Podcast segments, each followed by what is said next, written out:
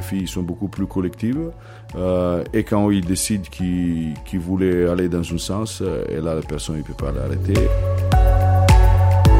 Le problème, c'est pas de proposer quelque chose de plus complexe aux, équipes. les choses, il va être jusqu'où vous pouvez aller.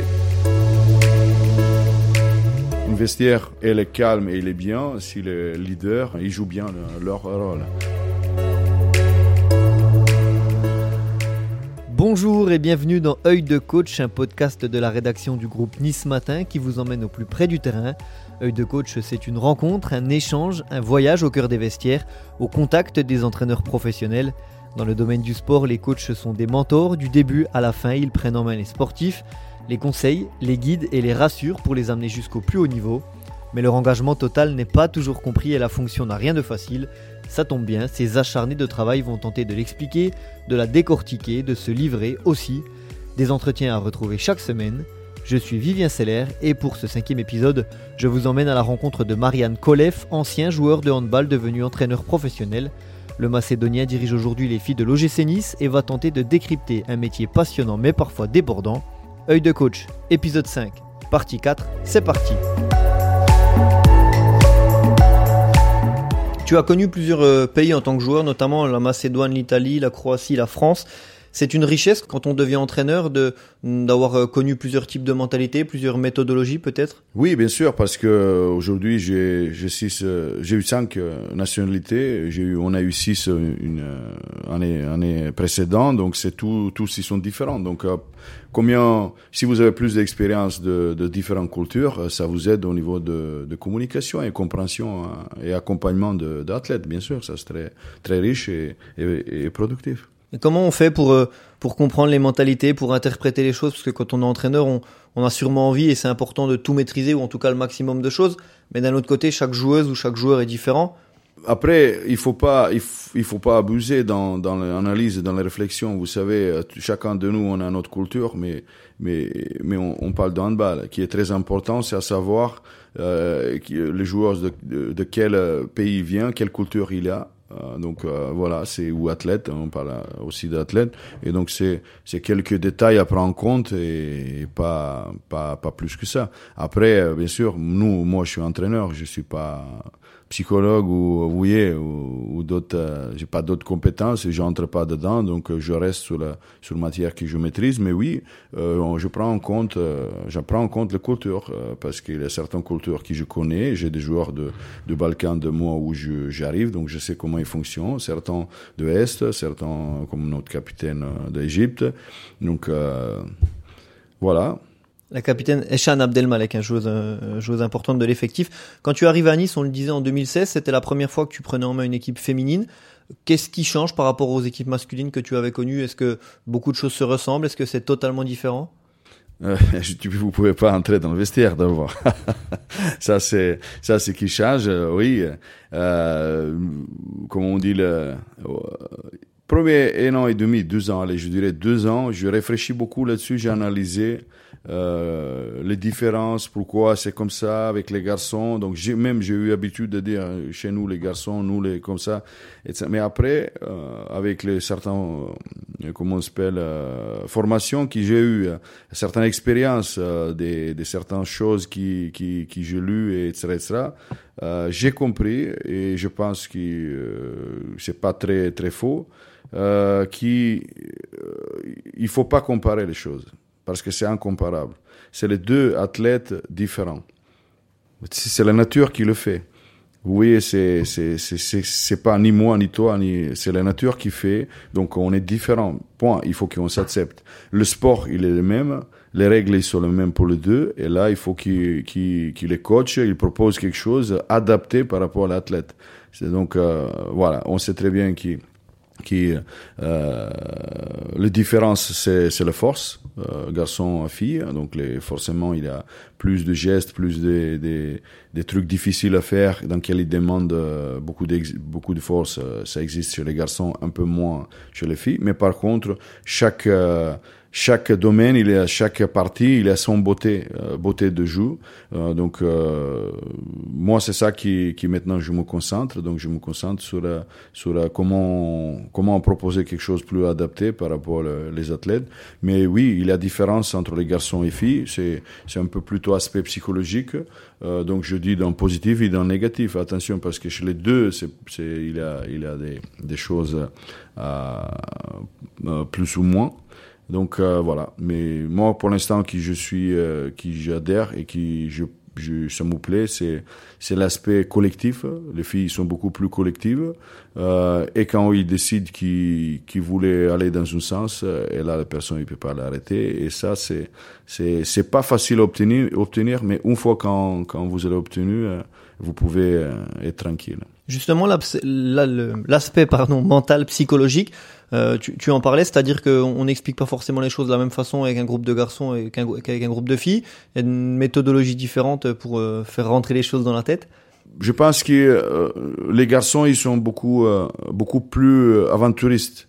Donc, quand il y a quelque chose, quand vous proposez quelque chose de nouveau, euh, ils sont beaucoup plus euh, aventuristes, ils essayent, etc. Et chez les féminins, il faut qu'ils soient un peu mieux expliqués, un peu plus rassurants, plus rassurés.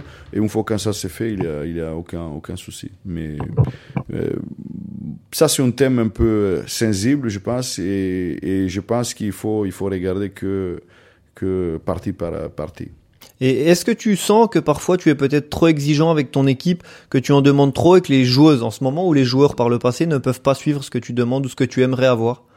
Euh, oui, oui, oui. Il a eu, des, bien sûr, il a plusieurs euh, situations. Mais vous savez, si un entraîneur il propose chaque fois juste, juste, juste, euh, vous savez, c'est ça, c'est bien, mais en même temps, euh, ça va faire limite limiter son équipe. Donc, euh, des fois, on propose exprès quelque chose un peu plus complexe, plus difficile, pour justement obtenir un peu plus de, de euh, comment s'appelle, application, un peu plus de travail, un peu, tu sais, entre guillemets, indirectement, on pousse l'athlète d'aller vers le plus haut niveau.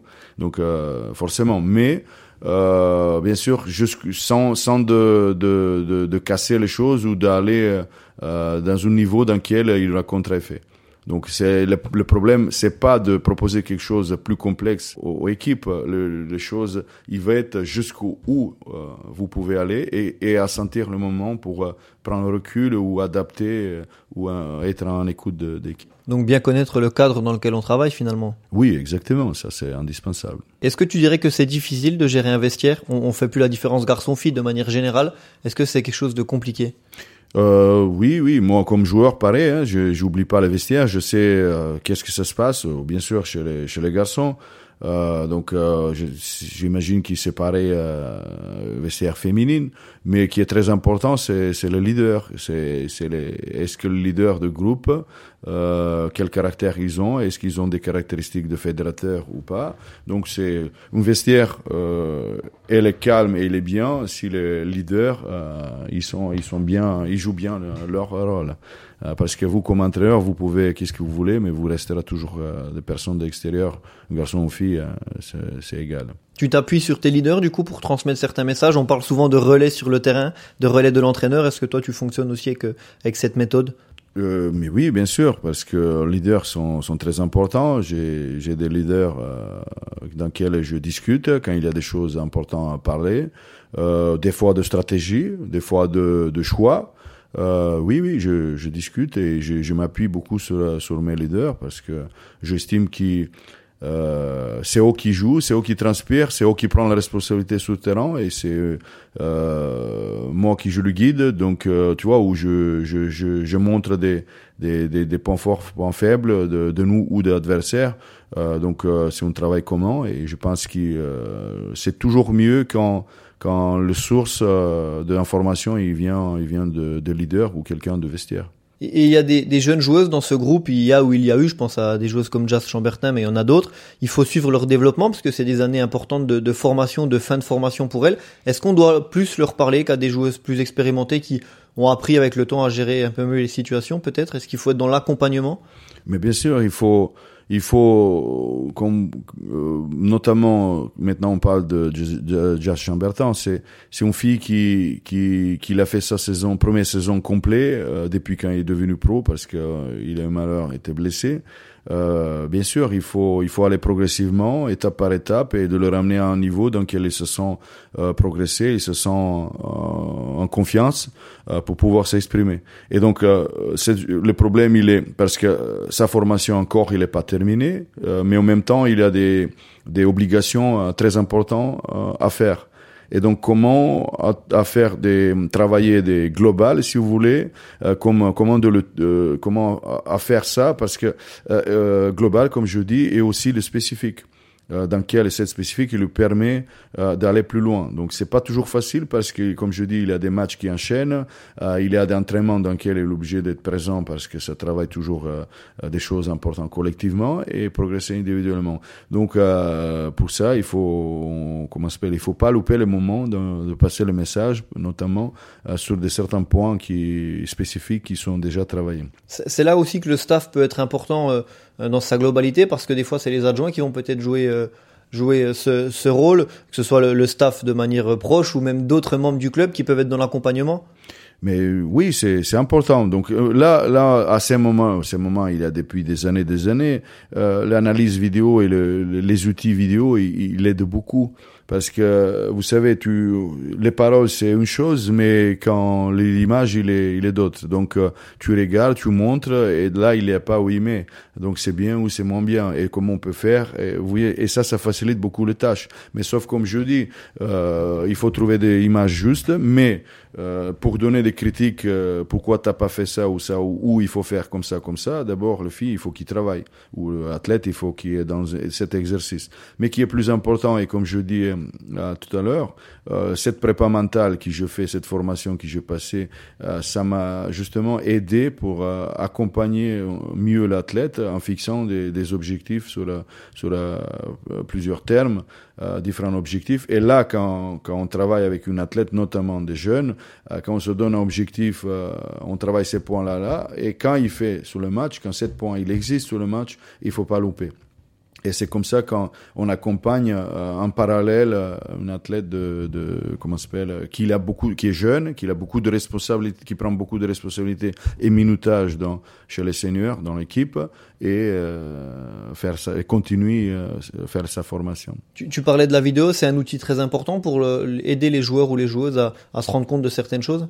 Oui, oui, je pense que c'est très très important. Après, il faut pas abuser comme dans, dans l'entraînement lui-même, mais euh, aujourd'hui, il est très très utilisé. Euh, c'est, je pense que c'est intéressant parce que ça, ça nous fait bouger, ça nous fait adapter, anticiper, et en même temps, ça nous fait, euh, comment on dit, ça, nous aide de préparer quelque chose euh, adapté euh, à répondre à un projet de jeu, par exemple, des équipes en face. Est-ce qu'il t'arrive de voir tes, tes, sportifs en dehors de la salle pour, pour boire un verre, pour manger, pas forcément être dans le handball pur, mais d'avoir des rapports un petit peu différents aussi de temps en temps que la salle euh, C'est très très c'est très rare euh, parce que comme on dit d'abord euh, vous savez il faut pas ça c'est très très bien mais moi je, je, je faisais avant quand j'ai entraîné les garçons oui on a ça a été ça a été souvent mais là à ce niveau là pro oui ça m'existe ça m'arrive des fois mais c'est pas c'est pas au quotidien. Et si, tes joueuses ou, des membres de ta famille écoutent ce podcast, est-ce que tu voudrais en profiter pour leur, leur dire un message que tu n'as, qui, n'est pas forcément facile à dire en face à face, tes joueuses euh, ou des membres de ta famille qui pourraient écouter euh, ce podcast, est-ce que tu as quelque chose à leur faire passer qui n'est pas toujours évident forcément à dire en face et, plus facile par, par le biais de ce podcast? Oui, la première chose, moi, quand, quand, quand je pense à une femme, c'est je pense à ma femme qui, qui souffle tous les jours en supportant Marianne Kolev. Je sais qu'il qui, qui nous manque un, temps libre de passer un moment, donc je voulais le remercier officiellement. Et je pense, et de le promettre que je, je serai meilleur et meilleur euh, dans ces domaines-là, mais aussi à, à, à mes joueuses. Euh, je voulais lui dire que euh, c'est mon équipe, je suis un protecteur et peut-être des fois, je pense trop sur cette protection, mais je suis très, comment on dit, très content et, et, et j'aime beaucoup mon équipe dans le bien et dans mon bien. Merci Marianne. Merci à vous. Marianne Koleff, entraîneur des filles de l'OGC Nice Handball, nouveau témoin de votre podcast sportif Nice Matin, œil de coach.